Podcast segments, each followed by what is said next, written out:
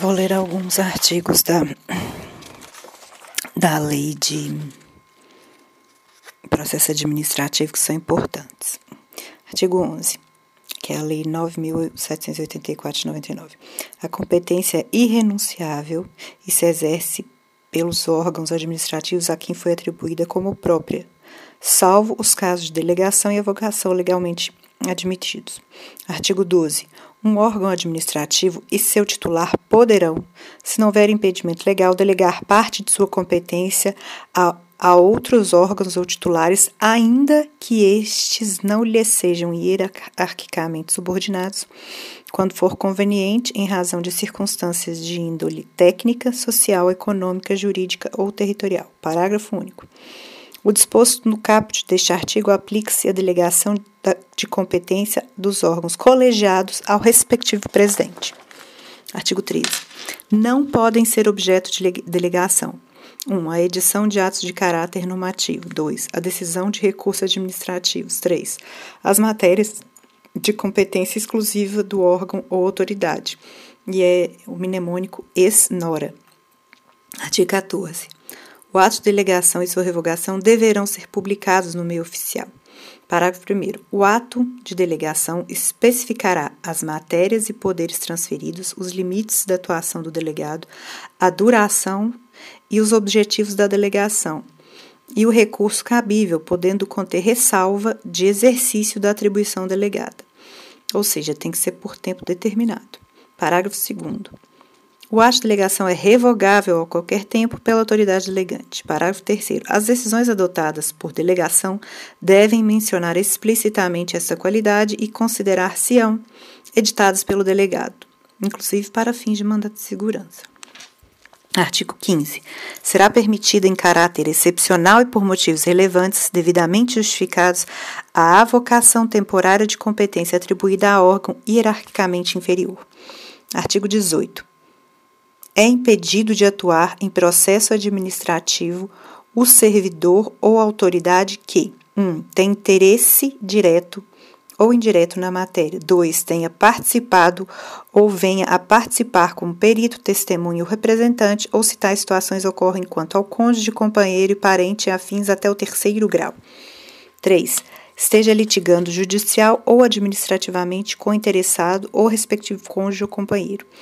E aí, os casos de suspeição, suspeito, é os casos de inimizade ou amizade, né, íntima ou capital. Artigo 54. O direito da administração de anular os atos administrativos de que decorram efeitos favoráveis para os destinatários decai decadência em cinco anos, contados a data em que foram praticados, salvo comprovada má-fé. Parágrafo 1. No caso de efeitos patrimoniais contínuos, o prazo de decadência contar-se-á da percepção do primeiro pagamento. Parágrafo 2. Considera-se exercício do direito de anular qualquer medida de autoridade administrativa que importe impugnação à validade do ato. Ou seja, apta a interromper prazo. Né? Artigo 55. A decisão na qual se evidencie não acarretar em lesão ao interesse público nem prejuízo a terceiros, em decisão na qual se evidencie não acarretar em lesão ao interesse público nem prejuízo a terceiros, os atos que apresentem defeitos sanáveis poderão ser convalidados pela própria administração. E tem que ter uma atenção que houve uma novidade legislativa em 2021 que incluiu um capítulo 11A na Lei 9784 que é o capítulo que fala da decisão coordenada. E o 49A, então, vem, vem com a seguinte previsão. No âmbito da administração pública federal, as decisões administrativas que exijam a participação de três ou mais setores, órgãos ou entidades poderão ser tomadas mediante decisão coordenada, sempre que 1. Um, for justificável pela relevância da matéria e 2. houver discordância que prejudique a celeridade do processo administrativo decisório. Parágrafo 1. Para fins dessa lei, considera-se decisão coordenada a instância de natureza interinstitucional ou intersetorial que atua de forma compartilhada com a finalidade de simplificar o processo administrativo mediante participação concomitante de todas as autoridades e agentes decisórios e dos responsáveis pela instrução técnico-jurídica observada a natureza do objeto e a compatibilidade do procedimento. Então, natureza do objeto e compatibilidade do procedimento, e de sua formalização com a legislação pertinente. Parágrafo 4. A decisão coordenada não exclui a responsabilidade originária de cada órgão ou autoridade envolvida. Parágrafo 5.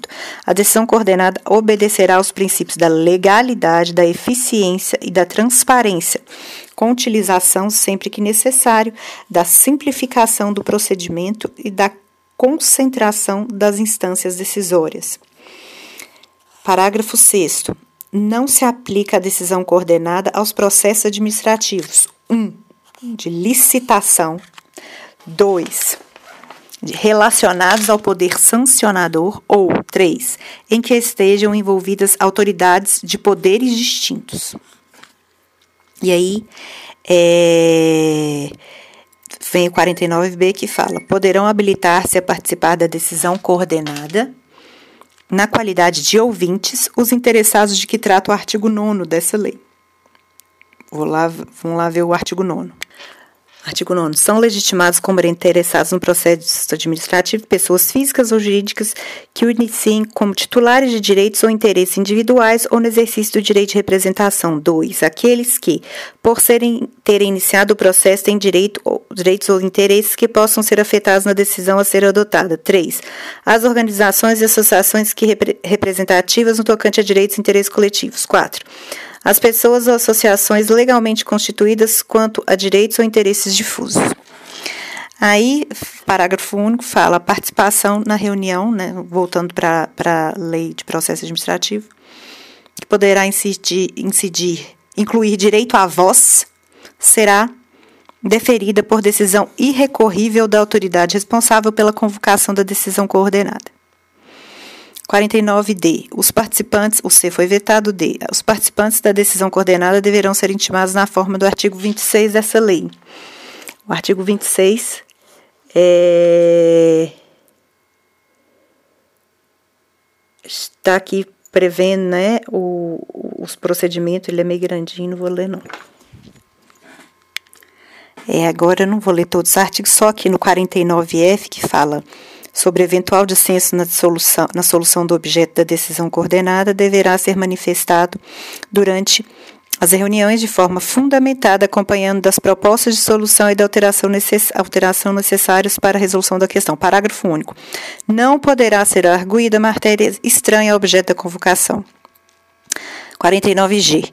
A conclusão dos trabalhos da decisão coordenada será consolidada em ata, que conterá as seguintes informações: 1. Um, o relato sobre os itens da pauta. 2. Síntese dos fundamentos aduzidos. 3. Síntese das teses pertinentes ao objeto da convocação. 4. Registros das orientações, das diretrizes, das soluções ou das propostas de atos governamentais relativos ao objeto da convocação. 5. Posicionamento dos participantes para subsidiar futura atuação governamental em matéria idêntica ou similar. E 6 Decisão de cada órgão ou entidade relativa à matéria sujeita à sua competência. Parágrafo 1. Até a assinatura da ata poderá ser complementada a fundamentação da decisão da autoridade ou do agente a respeito da matéria de competência do órgão ou da entidade representada. Parágrafo 2. Vetado. Terceiro. A ata será publicada por extrato no Diário Oficial da União, do qual deverão constar, além do registro referido no inciso 4 do caput desse artigo, é, os dados identificadores da decisão coordenada e o órgão e o local em que se encontra a ata em seu inteiro teor para conhecimento dos interessados. Ainda na lei também 9784 de 99, artigo 17. Inexistindo competência legal específica, o processo administrativo deverá ser iniciado perante autoridade de menor grau hierárquico para decidir. Artigo 22. Os atos do processo administrativo não dependem de forma determinada, senão quando a lei expressamente a exigir. Parágrafo 1. Os atos do processo devem ser produzidos por escrito em vernáculo, com a data, o local de sua realização e a assinatura da autoridade responsável. Parágrafo 2. Salvo imposição legal, o reconhecimento de firma somente será exigido quando houver dúvida de autenticidade. Parágrafo 3. A autenticação de documentos exigidos em cópia poderá ser feita pelo órgão administrativo. Parágrafo 4. O processo deverá ter suas páginas numeradas sequencialmente e rubricadas. Artigo 31. Quando a matéria do processo envolver assunto de interesse geral, o órgão competente poderá, mediante despacho motivado, abrir pedido de consulta pública para manifestação de terceiros, antes da decisão do pedido, se não houver prejuízo para a parte interessada. Parágrafo 1. A abertura da consulta pública será objeto de divulgação pelos meios oficiais, a fim de que pessoas físicas ou jurídicas possam examinar os autos, fixando-se prazo para oferecimento de alegações escritas. Parágrafo 2. O comparecimento à consulta pública não confere por si a condição de interessado do processo, mas confere o direito de obter da administração resposta fundamentada que poderá ser comum a todas as alegações substancialmente iguais. Artigo 32. Antes, de tomada, antes da tomada de decisão, o juiz, a juiz da autoridade, diante da relevância da questão, poderá ser realizada audiência pública para debate sobre a matéria do processo.